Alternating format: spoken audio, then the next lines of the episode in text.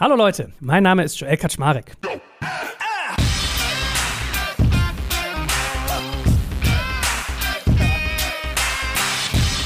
Ich bin der Geschäftsführer von Digital Kompakt und wenn du hier einschaltest, willst du wie ich von spannenden Menschen spannende Dinge lernen. Und vielleicht ist dir aufgefallen, dass unsere Episodencover immer einen pinken und einen blauen Streifen aufweisen, wobei pinke Folgen sind besonders spannend, wenn du ein Unternehmen vor dem Hintergrund der Digitalisierung aufbaust, also eher ein Startup, während blau dich besonders voranbringt, wenn du ein Unternehmen führst, das gerade in Digitalisierung befindlich ist. Grundsätzlich, alle lernen hier viel, aber bei unserer heutigen Folge lernst du wahrscheinlich besonders viel, wenn du in einem KMU arbeitest. So, und wenn ich sage, ich bin auf spannende Menschen neugierig, dann gibt es einen Menschen, der da ganz viel bereithält, nämlich der liebe Bo Boris Lokschin von Spriker. Hallo Boris, schön, dass du da bist. Hallo Joel. So, und heute geht es um das Thema Zeit und Priorisierung. Ich bin ja auch ein Fan davon zu sagen, die eigene Zeit als Mensch zu optimieren, aber natürlich auch als Unternehmen, weil Zeit ist ja das Einzige, was man sich in der Regel nicht kaufen kann und vor allem für Unternehmen ist es auch teuer, wenn man Zeit verliert. Das heißt, wir werden darüber sprechen, was man eigentlich tun kann, um Zeitrhythmen in Firmen und in Projekten zu optimieren und die eigenen Innovationen voranzutreiben. Und dabei wird ein ganz wichtiger Faktor natürlich auch Priorisierung. Das heißt, bei all den Themen, die ich auf der Uhr habe, wenn ich in der Digitalisierung mich befinde, was priorisiere ich denn da eigentlich nach welchem welchem Schema. So, Boris, wie ist bei dir? Das äh, scheint das Thema ja dieser Tage auch zu beschäftigen. Ist es was, was durch Corona noch zugenommen hat, dass du darüber nachdenkst? Also ja, es beschäftigt uns und es beschäftigt mich und es beschäftigt momentan, glaube ich, alle, gerade im Digitalumfeld. Und ich glaube, was Corona definitiv beschleunigt, ist Digitalisierung in Gänze. Nicht nur im Commerce-Umfeld, sondern in allen digitalen Bereichen. Und äh, wenn Digitalisierung beschleunigt wird, heißt das ja auch erstmal, dass auch Wettbewerb beschleunigt wird. Das heißt, dass man auch da wieder automatisch ein bisschen kompetitiver wird, darüber nachdenken muss, wie man sich absetzt, was man für gute Produkte, Services, Dienstleistungen eben für den Kunden formulieren kann. Und was ich ganz häufig einfach feststelle, das vielleicht so ein erster Punkt ist, dass es erstaunlicherweise selten an Ideen mangelt. Es ist nicht so, auch in Deutschland, by the way, ja, da werden ja immer so ein bisschen digital in den Pranger gestellt. Es ist nicht so aus meiner Beobachtung, dass an Ideen für Initiativen mangelt. Manchmal sind die vielleicht nicht groß genug oder nicht exciting genug oder nicht groundbreaking enough, ja. Das kann man schon nochmal anführen. Aber grundsätzlich, egal in welche Company ich reinsehe, ob das jetzt irgendwie kleine, mittlere oder vor allem auch natürlich die großen sind, mit denen wir jetzt arbeiten, es gibt bottom-up, top-down eigentlich genug spannende Initiativen, so dass eigentlich am Ende des Tages das Thema Priorisierung von Innovation oder von Ideen eigentlich die große Kunst sein muss, ja, und wichtig ist und gar nicht so sehr jetzt nur Ideen generieren. Gut, dann steigen wir da doch mal ein. Wenn ich konkurrierende Ideen habe, was sind denn für dich klassische Parameter, nach denen ich die priorisieren sollte? Ich könnte jetzt natürlich ganz simpel sagen, weiß ich nicht, Time to Market oder wie viel Umsatzpotenzial sie haben, wie aufwendig sie für die Firma sind, aber hast du vielleicht so eine Raster für dich, wo du sagst, 1, 2, 3, 4, 5 wie X und Y-Matrix? Ich glaube, womit man anfangen muss, ist so ein bisschen für sich selbst und da gibt es jetzt auch nicht die universelle Matrix, sondern muss für sich als Unternehmen selber mal versuchen herauszufinden, was eigentlich gute Priorisierungsparameter sind. Ja? Und da gibt es natürlich die klassischen Dinge, ja, das können wirtschaftliche KPIs sein. Man kann sich überlegen und sagen, okay, ich habe jetzt gewisse Initiativen A, B, C und diese Initiativen möchte ich jetzt clustern nach irgendwie Impact auf meine Kosten zum Beispiel. Ja, ich habe vielleicht das große Bedürfnis, irgendwie meine Kosten zu senken, Prozesse zu verschlanken und habe da irgendwie verschiedene Ideen, was man insbesondere digital dafür tun kann. Das kann auf der anderen Seite natürlich auch wachstums- oder umsatzbedingt sein. Ich möchte irgendwie neue Geschäftsfelder aufmachen. Ich möchte irgendwie meinen Umsatz skalieren. Ich möchte neue Kundenkohorten adden. Ich möchte neue Produktbereiche vordringen. Das können auch Initiativen sein rund um dieses Thema. Innovation als Ganzes, ja, dass ich einfach sagen möchte, ich möchte irgendwie mehr Differenzierung oder auch mehr Wettbewerbsabgrenzung, was vielleicht nicht im ersten Schritt irgendwelchen wirtschaftlichen KPIs folgen muss. Klar, ja, am Ende des Tages möchte ich natürlich immer, dass das irgendwie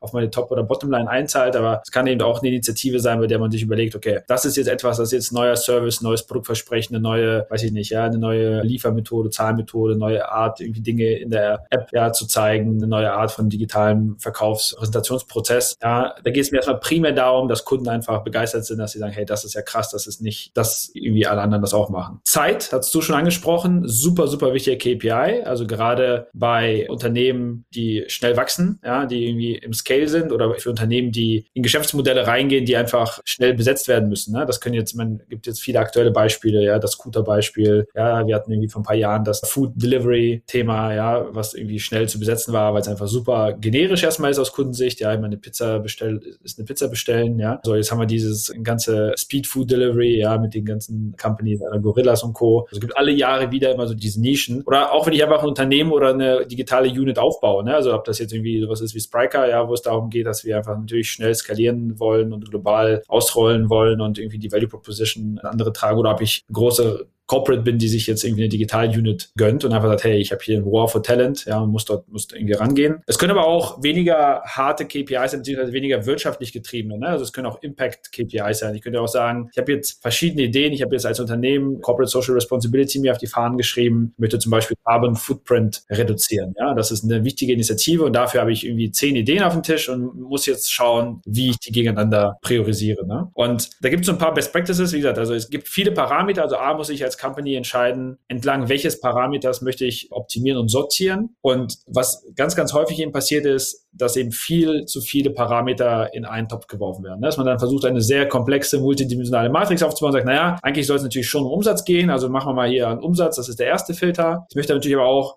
alle Umsatzinitiativen, die auch gleichzeitig Kosten reduzieren, die sollen auch irgendwie mit rein und am besten auch die mit einem guten Zweck. Ja, so in der Realität ist das Problem, dass eben diese Art von Priorisierung nicht so funktioniert wie so eine Excel-Tabelle mit so fünf Spalten, auf die ich irgendwie Filter setzen kann. Ja, denn die Sachen sind natürlich nicht einzelne Silos und teilweise greifen sie ineinander, teilweise sind sie irgendwie Widersprüche in sich. Ja, wenn ich irgendwie Carbon Footprint reduzieren möchte, dann kann es eben gut sein, dass das eben auch einen gewissen, vielleicht temporären Cost-Impact hat, dass ich gewisse Dinge umstellen muss oder vielleicht in bessere Maschinen investieren muss oder in eine andere Art irgendwie irgendwie oder vielleicht eine bessere Digitalisierung im Büro, um weniger Papier zu produzieren. Das ist sehr, sehr schwer, ja, und deswegen ist eigentlich die Kernthese bei sowas, dass man sich festlegt, ja, dass man eben entlang von einem oder zwei Parametern maximal seine Prio setzt und sagt, okay, ja, in dem ersten Batch, ja, bis wir das abgeschlossen haben, soll es jetzt um Zeitoptimierung gehen, um Marktanteile gehen, um Kost gehen und jetzt gucken wir uns mal die drei, vier Ideen an, die wir haben in diesem einen Block. Werbung Aufgepasst! Wenn du ein B2B-Unternehmen bist, möchtest du jetzt deine Sales Pipeline mit neuen B2B-Leads füllen und dafür empfehlen wir dir unseren Partner SalesViewer. SalesViewer lässt sich total einfach erklären. SalesViewer entschlüsselt nämlich Unternehmen, die deine Webseite besuchen und zeigt diese in Klarnamen an. Du und dein Team sehen also ganz genau, wer eure Webseite besucht und wofür sich diese potenziellen KundInnen interessieren. Und dann gibst du einfach Vollgas, denn du kannst diese Unternehmen dann ja zielgenau ansprechen und einfach zu neuen KundInnen machen. Im Marketing und Vertrieb ist das also eine Wahnsinnsunterstützung für die B2B-Lead-Generierung. Deshalb nutzen schon viele Marktführer wie Stepstone, Avato Systems, Spot5, Talon One oder die Vodafone-Tochter Grand Centric SalesViewer und generieren damit täglich neue B2B-Leads. Und wenn das für dich interessant ist, dann teste SalesViewer doch einfach mal kostenlos. Alles, was du dafür wissen möchtest, findest du unter folgender Weiterleitung digitalkompakt.de slash salesviewer. Und wie immer verlinke ich dir das auch auf unserer Sponsorenseite unter digitalkompakt.de slash Sponsoren. Das war's mit dem Werbespot. Ich habe ein Beispiel gerade im Kopf, das ist total willkürlich, aber es zahlt genau auf das Thema, was wir gerade haben, ein. Der Rupert Botmeier von Disruptive, der hat ja so eine Methode entwickelt, nach der er Innovationen entwickelt und dann hat er ein Tool, wo man quasi so eine Art Prototypenideen sammeln kann, wirklich wie so ein Projektordner und hat dann unter jedem Projekt wie so ein Ladebalken bei so einem Videospiel gehabt, wo er vier Punkte angeguckt hat. Zielgruppenrelevanz, Umsatzpotenzial, umsetzungsgünstig und Differenzierungsgrad. Und ich finde es total cool, weil das sind ja wirklich so die Sachen, die man sich denkt. Also wie teuer kommt das? Kann ich das überhaupt mit der Organisation leisten? Leisten? Wie hebt mich das vom Wettbewerb ab? Aber was ist denn deine Methodik, wenn du jetzt sagst, du hast quasi, ähnlich wie jetzt Rupert, noch bei dir wahrscheinlich ausgefeilter, weil du mehr Aktien anguckst, Parameter, die alle für sich genommen irgendwie sinnvoll sind, also Umsatzpotenzial, Kosten, Realisierbarkeit, Differenziator, ist ja alles irgendwie wichtig. Wie wägst du die denn ab, wenn du sagst, du musst eigentlich zwei auswählen und die beiden quasi als dein Relevant Set betrachten, nach denen du entscheidest? Ich glaube, am Ende des Tages, ja, das ist so ein bisschen so wie diese Tasklisten, die jeder von uns irgendwie täglich hat. Ja, wenn ich irgendwie zehn To-Dos drauf habe, ja, und acht davon sind Prio 1, ja, dann ist relativ klar, dass man wahrscheinlich wenig am Tag davon schafft. Ne? Und was ich jetzt persönlich, aber auch sozusagen für die Companies, mit denen ich jetzt die, die Chance hatte, zusammenzuarbeiten, immer wieder gesehen habe, ist, du brauchst halt einen führenden KPI, ja,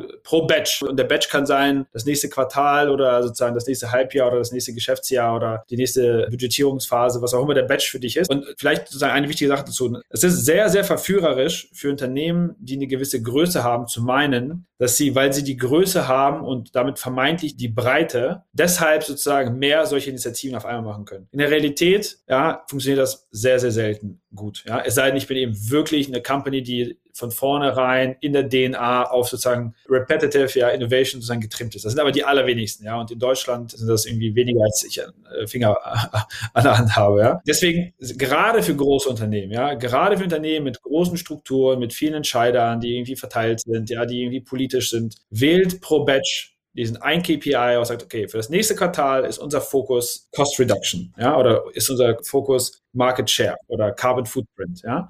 Und versucht die ein oder zwei Initiativen entsprechend diesen Key KPI sozusagen mal zu sortieren. Ja, legt erstmal alle anderen Sachen beiseite, weil nichts ist schlimmer als zehn Initiativen zu haben, die alle auf 40 Prozent hinterher stehen. Ne? Und noch viel schwieriger ist es, wenn ich Initiativen habe, die teilweise um die gleichen Ressourcen konkurrieren, sich vielleicht wechselseitig beeinflussen, ja, teilweise in großen Firmen dann aber auch nicht zentral irgendwie gemanagt oder gesteuert werden. Da gibt es einen Joel in einer Abteilung in einem Land, der, der hat irgendwie jetzt diese Initiative, dafür muss er aber mit Boris zusammenarbeiten, der hat aber ein ganz anderes Goal, ja, und beide versuchen ganz akribisch das zu erreichen. Das ist halt super, super schwer. Ne? Also ganz klare Guidance, ja, Anzahl der Prios pro Batch reduzieren, ja, auf eine, maximal zwei, ja, und dann gerne im nächsten Batch sich wieder andere Themen setzen. Das ist so ein bisschen so, vielleicht um so ein anderes Digitalbeispiel zu liefern, wie wenn ich wie so eine Website optimiere oder so einen Sales-Prozess und mir sage so, ich möchte jetzt im nächsten Quartal möchte ich jetzt einen Schrauben drin. Ich möchte die Conversion Rate verbessern, ich möchte Upper Funnel verbessern, ich möchte mehr Leads drin haben, ich möchte die Conversion Geschwindigkeit, ja, den sozusagen die Processing Time verbessern und so weiter. Ne? Wenn ich zu viele KPIs auf einmal mir vornehme, dann ist es super schwer, das zu managen und es ist vor allem auch schwer, hinter die Effekte zu messen. Denn das ist ja nochmal das nächste Thema. Ja, hinterher dann zu sehen, was genau hat denn jetzt zu was geführt oder im schlimmsten Fall, was genau hat zu nichts geführt. Welcher Versuch war jetzt hier gerade ein Griff ins Klo? Ja, vielleicht hat ja zwei der drei Maßnahmen gegriffen, aber die dritte hat halt total verfälscht. Und das macht es dann wieder total schwierig. Dann mal eine ganz naive Frage dazu. Lerne ich daraus, dass diese Priorisierungsfindung immer rein top-down sein sollte? Oder kann es auch funktionieren, in den einzelnen Departments eigene Priorisierungsfindung zuzulassen und die dann auf eine Gesamtstrategie zu mappen? Gut, das ist ja am Ende eine Frage davon, wie das Unternehmen generell mit dem Runterbrechen von sozusagen Strategien in die operativen Ziele aufgestellt ist. Ne? Also wenn ich irgendwie so ein klassisches OKR-like-Modell führe, da ist das ja ein bisschen aus dem Modell heraus schon gegeben, dass ich mehr outcome-orientiert unterwegs bin, ja, dass ich vorher die Objectives festgelegt habe und dass eben dann die Teams das selber für sich runterbrechen. Ja, wenn ich natürlich eine sehr, sehr hierarchische Organisation schon bin, ja, dann zu sagen, so jetzt, äh, lieber Abteilungsleiter, ja, jetzt gehst du mal los und überlegst dir was, ja, kann man machen. Also man kann sozusagen das operationalisieren, man kann sagen, okay, und Goal ist jetzt, ja, lieber Konzern, unser Goal ist jetzt in den nächsten vier Quartalen wollen wir jetzt irgendwie zweimal schneller Autos vom Band in die Verkaufshallen ausliefern oder unser, wie gesagt, Footprint reduzieren oder wir wollen jetzt mal die innovativste autonome Fahrsoftware haben. So, und jetzt reicht mal eure Vorschläge und Ideen dafür ein. Kann man schon machen, aber klar ist natürlich, dass so kollaborative Modelle, bei denen ja, Entscheidungsfindungen und Goal-Settings enger miteinander verdrahtet sind, dann auch erfolgreicher sind. Hast du vielleicht abschließend zum Thema Priorisierungsfindung noch so typische Do's und Don'ts? Genau, also bei den Do's, was glaube ich da immer relativ wichtig ist, ist hinterher auch genauso wie in der Priorisierung selber, ja, wenn man dann einmal sich auf die Parameter geeinigt hat, wirklich wenig Projekte zuzulassen, ja. Also auch hier wieder das gleiche Beispiel mit der Taskliste, ja. Ganz, ganz häufig sieht man eben das Unternehmen, ja, dann einfach viel zu viele Initiativen picken, ja, viel zu viele Projekte, Teilprojekte, Initiativen, Ideen irgendwie versuchen dann gleichzeitig umzusetzen. Das ist halt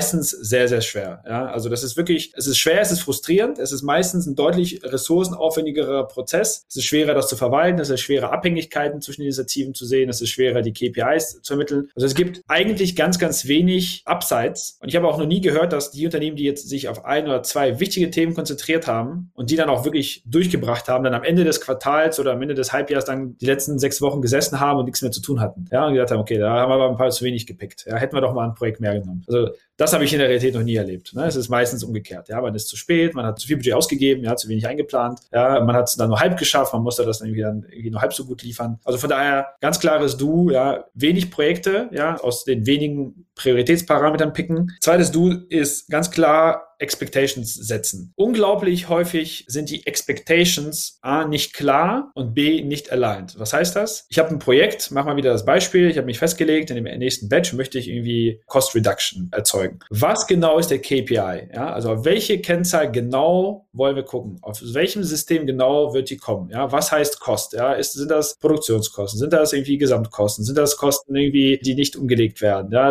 also, da gibt es dann eine Million Interpretationsmöglichkeiten. Ja, und und was genau ist die Ermittlungsmethode? Ja? Mit welchem Tool oder mit welcher Gutachter sagt uns, dass jetzt der Carbon Footprint wirklich runtergegangen ist? Und ist er das? Ja? Wer bewertet denn, wenn wir gesagt haben, wir wollen jetzt auf Innovation gehen und wollen irgendwie disruptiv sein? Ja, ist das irgendwie eine Innensicht oder eine Außensicht? Ja, muss der Kunde uns das bestätigen, dass das krass ist und er das noch nie gesehen hat und das gerne nutzen möchte oder nicht? Ja, was ist ein Satisfaction KPI? Ja, wenn ich sage, ich mache jetzt einen Family and Friends Test. Wer sind denn Family and Friends? Sind das Mitarbeiter? Sind das wirklich Family and Friends? Sind die Leute schon bekannt? Sind die Prozesse, die wir dort zeigen wollen und die wir ausprobieren, sind die schon end-to-end -end voll zu automatisieren oder reicht das, wenn das alles Demo-Daten, Demo-Zahlarten, Demo-Designs sind? Ja? Das sind so Dinge, die sollten, gerade wenn es um Innovation geht und gerade wenn es darum geht, Dinge schnell und effektiv zu vertesten, das muss halt vorher festgelegt sein. Ja? Weil nichts ist schlimmer als hinter eine Initiative zu präsentieren und dann stehst du da ganz stolz und vor dem versammelten Kreis und bist da irgendwie der Meinung, es hat super funktioniert und dann wird das Ding zerrupft. Ja, und sagst du, Leute, wie kann das denn sein? Ja, jetzt haben wir daran gearbeitet, wir haben uns so vorher geeinigt auf diese fünf Themen und wenn ich die jetzt mal durchgehe, A, B, C, D, E, F, G,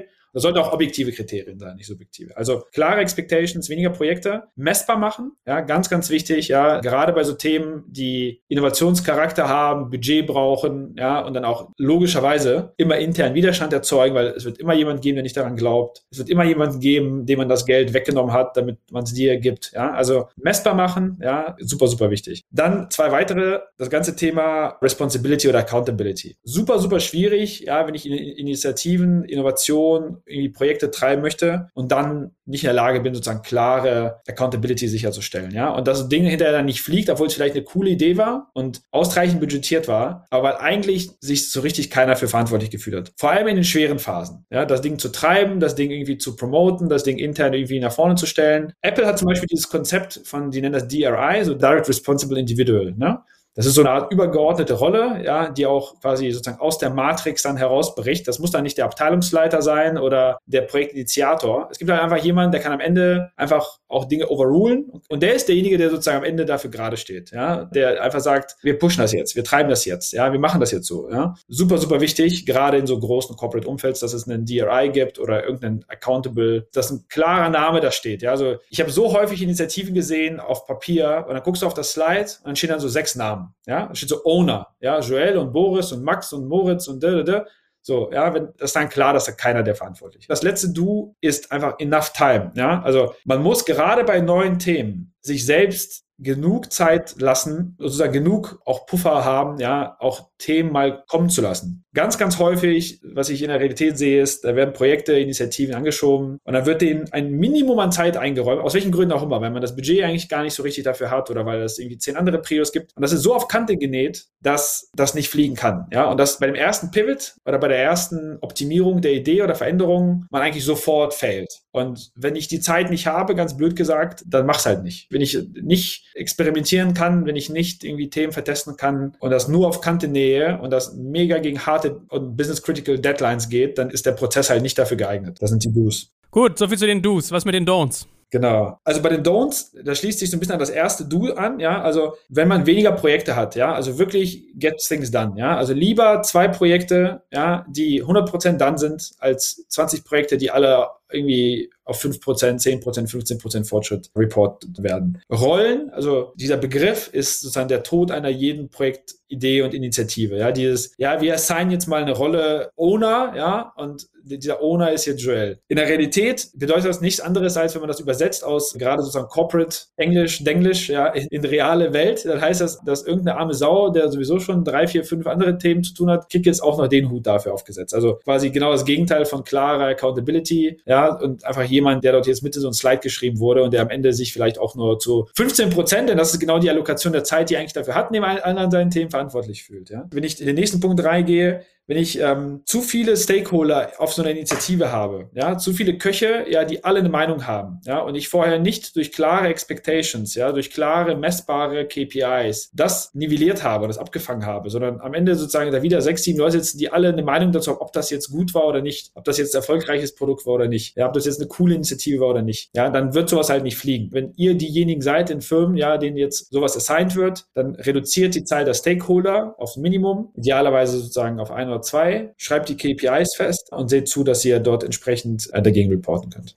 Gut. Unser Dachthema, was wir hier eigentlich immer haben, ist Innovationen voranzutreiben, aber vielleicht mal als kleine Brücke zwischen den beiden Faktoren Priorisierung und Zeitoptimierung. Hast du so das kleine Einmaleins der Innovationsvorantreibung sozusagen parat? Also ich glaube, das Allerwichtigste, auch wenn das vielleicht banal klingen mag, ist, Innovation ist nicht predictable. Ne? Das ist das, was einfach alle verstehen müssen. Ne? Das ist ganz, ganz häufiger Fehler und auch ich erwische mich manchmal dabei. Ja? Also ich muss ganz klar abwägen zwischen, ja, möchte ich jetzt an wirklich innovativen Dingen, also groundbreaking und nicht inkrementelle Optimierung von Dingen arbeiten? Ja oder nein? Das ist ganz, ganz, ganz, ganz wichtiges elementares Bekenntnis. Ja, ich kann natürlich sagen, ich möchte jetzt ja den Sales-Prozess, die Conversion Rate von so und so viel um 10% verbessern. Das ist also eine inkrementelle Verbesserung. Und ich möchte jetzt mal gucken, ob ich jetzt irgendwie ein Tool kaufe, was jetzt 5% besser irgendwie trackt, was die Leute machen. Ja, möchte ich wirklich, wirklich outsmarten? Möchte ich wirklich mal was ausprobieren, was irgendwie keiner so gemacht hat? Ja, möchte ich wirklich eine neue Marketingidee vertesten oder eine neue App bauen oder weiß ich nicht, ja, einen neuen Vertriebsprozess, ja, das mal komplett von Null denken, dann ist Innovation nicht predictable. Ne? Wenn das predictable wäre, wenn ich das machen könnte, das wäre super, ja, dann würden ja Unternehmen quasi am laufenden Band und repetitiv ja immer noch Innovationen produzieren. Dann gäbe es ja auch keine R&D-Budgets, sondern dann wären ja R&D-Budgets quasi auch in den operativen Budgets drin, weil da gibt es ja nichts zu researchen. Ne? Und ich glaube, das ist so das, was viele sich einfach fundamental immer auf die Wand schreiben müssen. Ja, hey, und das ist eine Entscheidung, die muss ich fällen im Unternehmen und die ist binär, leider. Da gibt es kein Grau. Ja? Entweder möchte ich Innovation zulassen, dann muss ich akzeptieren, dass es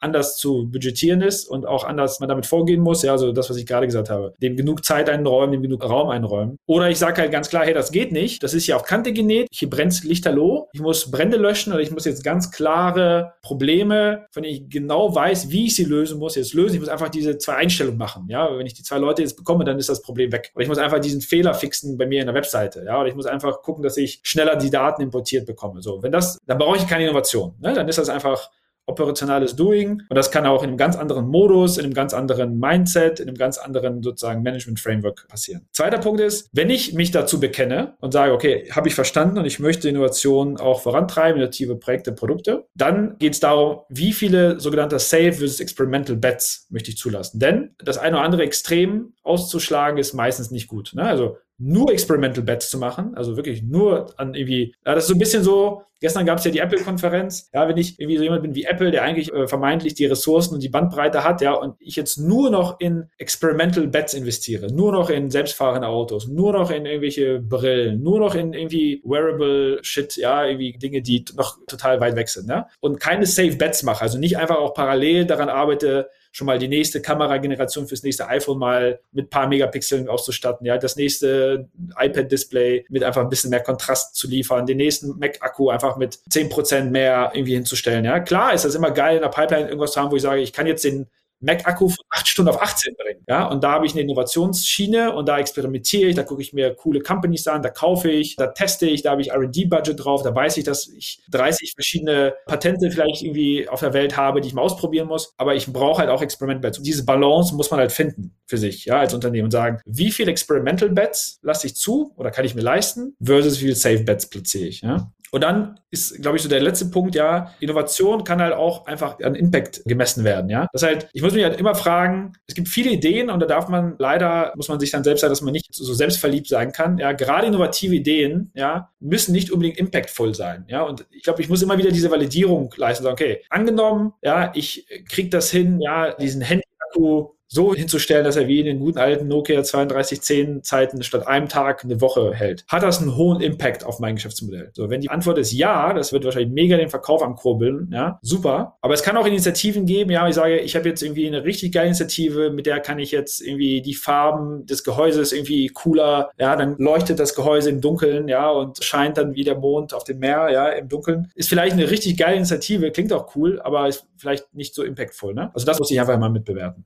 Gut, kommen wir zum entscheidenden Faktor Zeitoptimierung. Also wir können ja gleich mal auch ein Stück weit gucken, was jetzt Corona-spezifisch ist, sprich, wie hat sich Zeitoptimierung mit Remote-Blick verändert. Aber was ist denn so der erste Angang, den du mal wählst, um Zeit auf Projekte und auf Priorisierung zu optimieren? Also ich glaube, zwei Effekte sind sehr offensichtlich geworden, gerade in den letzten zwölf Monaten, ja. Also die so ein Stück weit auch miteinander zusammenhängen, ja. Also das eine ist natürlich der Corona-bedingte Trend hin zu Homework oder sozusagen Work from Home oder Work from Anywhere Anywhere, wie wir das nennen. Das muss nicht unbedingt irgendwie Home sein. Und dann natürlich jetzt sozusagen mit Corona Overlay nochmal on top, ja, dieses, wir haben eigentlich alle gefühlt gerade nicht so viele Alternativen, außer irgendwie arbeiten und vielleicht irgendwie im Haus was machen. Das heißt, irgendwie all die Dinge, die man sonst gehabt hat, ja, um mal auch Abwechslung zu haben, abzuschalten, ins Kino zu gehen, in die Bar zu gehen, zum Fitness zu gehen, die fehlen halt gerade. Ne? So, und wozu führt das? Es führt A natürlich erstmal zu mehr Produktivität. Ja, jeder sitzt ein bisschen mehr vom Rechner, man kriegt irgendwie mehr Dinge geschafft, ja, man hat irgendwie weniger Weg zur Arbeit. Co. Ja, das heißt, das glaube ich, reporten momentan die meisten Firmen auf der Welt, dass sie nach so einer Einschwungphase einfach eine höhere Produktivität haben. Es führt aber auch auf der Downside zu weniger sozialer Interaktion und es führt auch dazu, dass natürlich gerade Trust und Bounding und so diese Kamera, die, die, die man so irgendwie im Unternehmen dann hat, darunter leidet. Und der messbare Effekt ist, glaube ich, einfach, dass wir merken, und da ist auch der Bogen dann so zum Thema Innovation oder zur Priorisierung von Innovation, dass, glaube ich, fast alle dann eher in einem operativen Modus unterwegs sind, als eben in einem Modus, der uns enabled oder befähigt oder beschleunigt bei der Arbeit an neuen Ideen. Warum? Ja, jeder braucht einfach mal einen Doppelklick auf seinen Kalender zu machen und wird wahrscheinlich sehen, dass da morgens neun bis abends um 20 Uhr irgendwie ein Zoom-Call an den nächsten sich reiht. Ja, mit irgendwie sehr, sehr wenig Pausen dazwischen, mit sehr, sehr wenig Zeit zum Atmen, Zeit zum Nachdenken, Zeit zum Abarbeiten. Und man springt in die Calls rein. Ja, man hat vielleicht zwei, drei Minuten, bis irgendwie alle da sind, bis man zehnmal gesagt hat, könnt ihr mich alle hören und sind jetzt auch alle da und könnt ihr mich alle sehen. Ja, so die üblichen drei, vier Standardfragen, ja. Und dann geht's direkt los. Gibt quasi kein Social Bonding, gibt keine Bremsspur, ja, sozusagen danach, ja, wo man irgendwie nochmal das ausklingen lässt, nochmal gemeinsam die Tasten wegbringt in die Küche, vielleicht die Leute wie runtergehen zum Rauchen findet halt alles nicht statt. Und das ist natürlich ein Environment, was erstmal, wie gesagt, Produktivität erhöht im Sinne von Abarbeiten, aber was eigentlich, das beobachten wir auch, ja, erstmal innovationshindernd ist. Ja, weil es super, super schwer ist, auch einfach der Raum nicht da ist, irgendwie an neuen Themen zu arbeiten. Und fairerweise auch so diese Stützwerkzeuge aus der Offline-Welt, ja, die auch ein Stück weit so den Tag dann shapen. Also ein schönes Beispiel ist, das habe ich gestern irgendwie mal besprochen, Belegung von Meetingräumen, ne? Also in einem Office, ja, war das ja immer so, dass du dich auch danach richten musstest, ob der Raum frei ist. Ja? So, und dann gab es halt irgendwie Tage und Slots. Da wolltest du mit drei, vier Leuten irgendwas besprechen. Ging aber einfach nicht, ja, weil du hast halt nur zwei Meetingräume oder nur einen. Und der war halt belegt. Ja, und dann gehst du zur Office-Managerin, die sagt, sorry, ja, Joel, der Raum ist irgendwie durchgebucht. Du kannst ja erst um 18 Uhr, kann ich dir den Slot geben. Und dann, ob du es willst oder nicht, ja, weil du natürlich dann selten dich dann irgendwie dann auf der Straße auf die Bank mit den Leuten gesetzt hast, hast du halt die Zeit dann eben für Arbeiten und Abarbeiten und Vorbereiten genutzt. Virtuell gibt es halt diese ganzen Themen nicht. Es gibt keine Begrenzung von Meetingräumen, es gibt keine Begrenzung von sich treffen, ja. Es gibt keine Begrenzung von wie viel Calls du irgendwem reindrücken kannst. Du machst es halt einfach. Und das nimmt halt diesen Raum weg, ja. Und ich glaube, dagegen muss man halt anarbeiten. Da gibt es halt verschiedene Methoden, verschiedene Ideen, was man tun kann.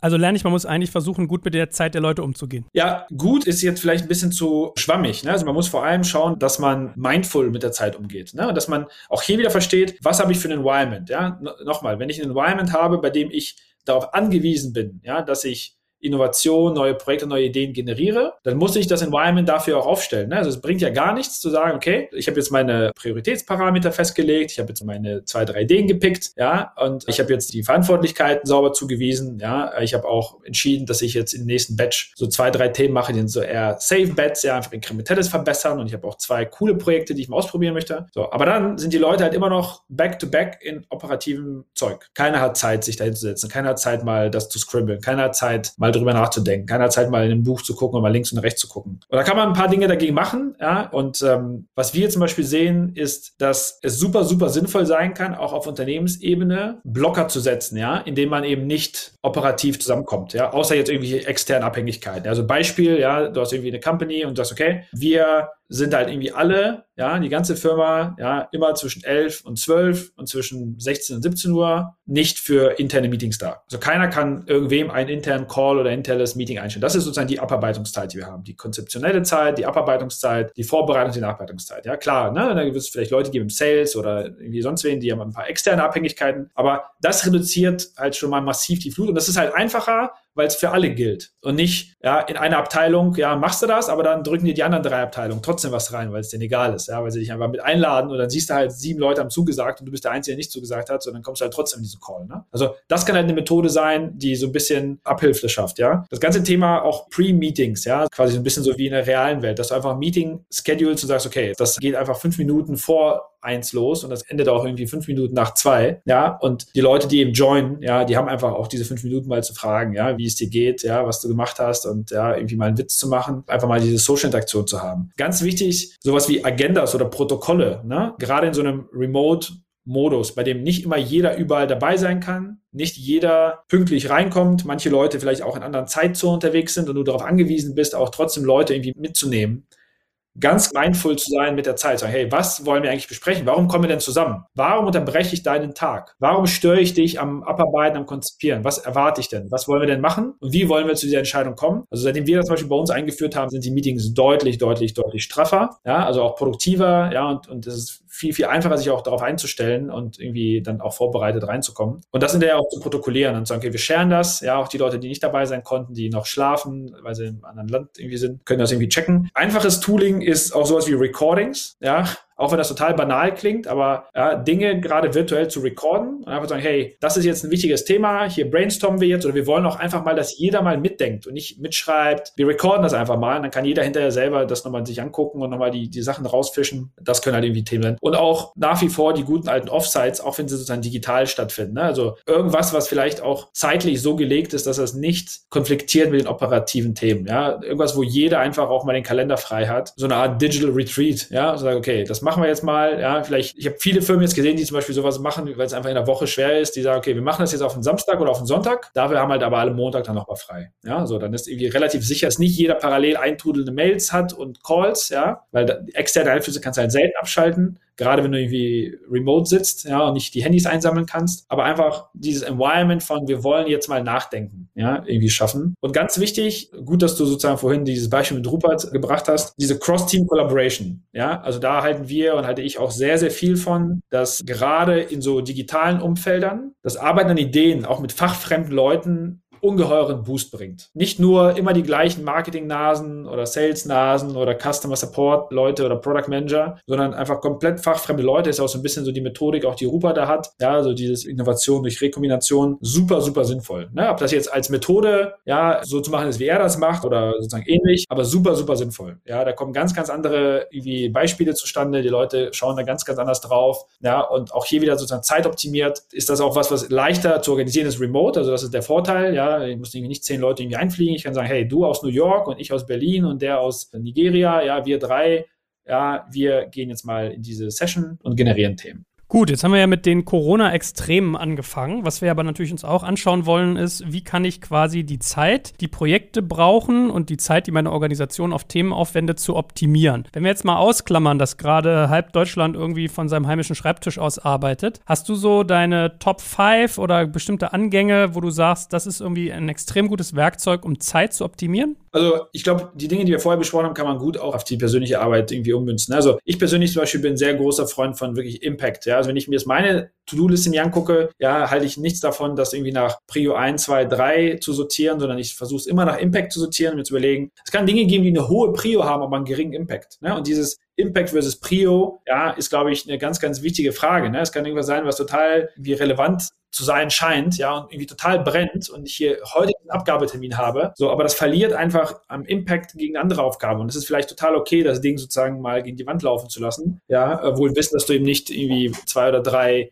parallele Initiativen fahren lassen kannst. Also ich versuche immer nach Impact zu sortieren, ich versuche mir auch immer pro Tag zu überlegen, was ist der Must-Done-Task, ja, und das sind dann meistens irgendwie ein oder zwei Themen, wenn ich sage, wenn es ganz schlecht läuft, wenn hier die Welt brennt, wenn ungeplant irgendwie Sachen hochkommen, was darf nicht, nicht erledigt bleiben, ja? Und auch hier wieder, ja, Work in Progress reduzieren. Genauso wie bei der agilen Methodik, wenn man selber was baut, ja, also diese ganzen Kanban-Themen, ja. Ich gucke jeden Tag auf To-Do-Listen, auch von Kollegen von Mitarbeitern, ja, die dann irgendwie meinen, die haben tausend Bälle in der Luft, dann guckst du einmal in die Liste und siehst sofort, warum das so ist, ja. So, dann hast du da irgendwie 15 Themen, von denen sind dann irgendwie 10 auf Prio High, ja, und 14 in Progress. So, das kann halt nichts werden, ne? Also da kannst du sozusagen noch der absolute Ballkünstler sein, weil, ja, das funktioniert halt nicht, ne? Also ich bin wieder großer Freund von Impact als Prio-Maßnahme und von wirklich wenigen Themen, ja, ein, zwei, drei pro Tag, ja, und dann so ein bisschen auch woran machst du halt Impact fest? Ne? Das kann zum Beispiel sowas sein wie, bist du quasi Arbeitsverhinderer für die ganze Organisation? Ja, wenn du das jetzt irgendwie nicht machst, können irgendwie 15 andere Leute drei Tage lang die Däumchen drehen, ja? Oder ist das irgendwas, was einfach, ja, musst du jetzt lieber diesen einen Call machen, aber das ist halt der goldene Call, ja, weil du dann einfach, ja, den 15 Millionen Deal mit irgendeinem Kunden schließt oder den 100 Millionen Deal mit dem Investor machst, ja, und ist das vielleicht total die richtige Allokation von Zeit, ja, dass du einfach sagst, ich mache jetzt diesen Call oder ich mache jetzt diesen Flug nach London, so, und klar haben in der Zeit 15 andere Sachen gebrannt, ja, aber das ist einfach einfach hat halt den größten Impact sozusagen auf die Company oder ich verbringe Zeit mit diesem Hire oder gehe mal essen mit diesem Kandidaten, weil das ist einfach jemand, den musste ich einfach an Bord holen und es ist egal, wie viel Zeit ich jetzt da sitzen. Und ich glaube, die Leute versuchen eher so nach Prios oder ja, ja, was muss ich irgendwie erledigen? Und dann gibt es so Prio 1, 2, 3, 4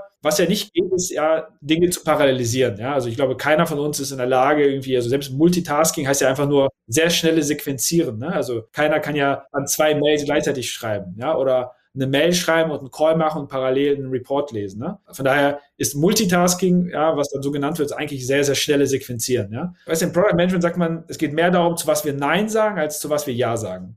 Ja, und das ist vielleicht ein guter Loop nochmal zu dem Anfang. Es mangelt nicht an Ideen, ne? Es mangelt auch nicht an To-Dos pro Tag. Es mangelt nicht an Initiativen. Es geht wirklich darauf an, nicht da, darauf, zu was wir Ja sagen, sondern zu was wir Nein sagen. Und dieses konsequente No to things, ich glaube, das ist das, was den allermeisten fehlt. Also vielleicht kannst du das mit irgendwie so ein bisschen auch Selbstdisziplin übersetzen, ja, und einfach sagen, was machen wir nicht? Ja, in welchen Markt gehen wir nicht? Welches Feature bauen wir nicht? An welchen Partner arbeiten wir nicht? Das ist die viel wichtigere Frage als zu was sagen wir ja aus meiner Erfahrung. Gut, es gibt ja auch diesen schönen Spruch, busy is the new stupid, ja, also trifft ja dann quasi darauf zu. Vielleicht als letzter Faktor, vielleicht hätte man das sogar vorher mal sagen sollen, wenn wir natürlich sagen, wie kann ich Zeit optimieren, dann setzt das ja voraus, dass ich so ein gewisses Timeboxing betreibe, also dass ich mir Zeit allokiere für Dinge. Hast du Best Practices, nach denen du vorgehst, um quasi Zeitrahmen auf Themen zu setzen? Ja, aber diese sind, glaube ich, immer super, super individuell. Ne? Das hat viel damit zu tun, was ist der eigene Rhythmus, ja, bin ich Nachtmensch oder Morgenmensch, ja, wann kann ich an welchen Themen arbeiten? Kann ich sozusagen morgens gut an komplexen Themen arbeiten oder abends? Ja, brauche ich dafür Ruhe oder nicht? Ja, also das ist super individuell. Da gibt es jetzt keine Universallösung. Ne? Also ich mag zum Beispiel jetzt nicht so sehr den Tag direkt zu Beginn mit irgendwie 35 Calls, ja, sondern ich bin jetzt eher so der Nachtmensch, mache dann irgendwie ganz viele Dinge, ja, und finde es immer morgens ganz gut, wenn man mit so ein paar konzeptionellen Sachen beginnt, ja, wo man nochmal so ein bisschen auch frischen Kopf hat, der jetzt vielleicht noch nicht mit irgendwelchen brennenden Topics irgendwie besetzt ist, ja. Aber das ist total individuell. Was ich aber glaube, was Innovation ist nicht predictable, habe ich vorhin gesagt. Du kannst nicht vorhersehen, wann dir eine geile Idee kommt. Das ist so ein bisschen wie wenn ich sage, so, ich muss jetzt mal auf Kommando mal ein Musikstück schreiben. Ja, das soll ein Hit werden oder ein geiles Bild malen. Das funktioniert halt nicht, ne? Also deswegen, die Best Practice, die ich zumindest für mich persönlich auch habe, ist, ja, wenn ich an Themen arbeiten will, die konzeptionell sind, dann lege ich sie zeitlich lieber so, dass ich entweder genug Auslaufzeit habe, dass es jetzt nicht irgendwie, ich habe jetzt hier 60 Minuten und ich muss jetzt hier aber eine geile Kampagne mir überlegen, ja, sondern dann lege ich sie mir auf den Abend, aufs Wochenende oder morgen und habe dann aber wirklich drei, vier Stunden Zeit, um einfach die Wahrscheinlichkeit zu erhöhen, dass einem was einfällt. Ne? So, und dann gibt es andere Leute, die sagen, hey, mir fallen immer coole Sachen beim Laufen ein oder beim Sport oder wenn ich gerade irgendwie komplett off-topic beschäftigt bin beim Kochen oder beim sonst was, mit dem Hund Gassi gehen, dann ist das so. Ja, dann darf man sich auch nicht schlecht fühlen, wenn das sozusagen die Parameter sind. Dann muss man sagen, cool, ja, dann ist das meine Zeit, ich gehe mit dem Hund spazieren, alleine, ja, und kann einfach irgendwie über den Tag sinnieren. Das ist ja auch so ein bisschen die negative Folge von Corona. Ja, das hat der Marco Börries mal sehr gut gesagt. Ne? Er hat gesagt, diese Zeit, die man normalerweise früher gehabt hat zwischen den Meetings. Ja, ich fahre von dem Kunden mit dem Zug nach Hause oder ich fliege nach Hause von dem Termin oder ich fahre einfach heim mit dem Auto ja, von einem Termin. Diese Zeit, die man hatte, um eben zu reflektieren, zu processen, zu analysieren, den Tag sacken zu lassen, so in diese Schubladen zu legen, die fehlt uns halt heute allen. Ne? Also gerade sozusagen Corona ist natürlich momentan da total hinderlich, weil dieser Nachhauseweg ist jetzt eine Minute. Ne? Und dieser zwischen den Meetings, halbe Stunde ist jetzt zehn Sekunden zwischen einem Zoom-Call und dem nächsten. Und dessen, glaube ich, muss man sich super bewusst sein, gerade wenn man in einem Environment ist, was auf Innovation angewiesen ist, dass Momentan ist das nicht cool. Ne? Also das macht es halt sehr, sehr schwer und da müssen wir quasi alle als Unternehmen und als Unternehmer halt neue Lösungen für finden. Ja, ich meine, es ist ja mittlerweile auch wissenschaftlich erwiesen, dass Langeweile ein wichtiger Faktor für die Gehirnhygiene ist. Dass quasi Kreativität und Innovationsentwicklung durch Langeweile gefördert wird. So komisch das klingt, ne? Ja. Gut, schön, dass wir uns heute nicht gelangweilt haben. Es äh, hat viel Spaß gemacht und ich glaube, viele Menschen haben jetzt noch äh, das ein oder andere über Priorisierung gelernt und denen geben wir jetzt auch mal ihre Zeit für ihre Runterkommen, ihr Langeweile. Und ich danke dir ganz herzlich, lieber Boris, und freue mich schon aufs nächste Mal. Danke, rien que je.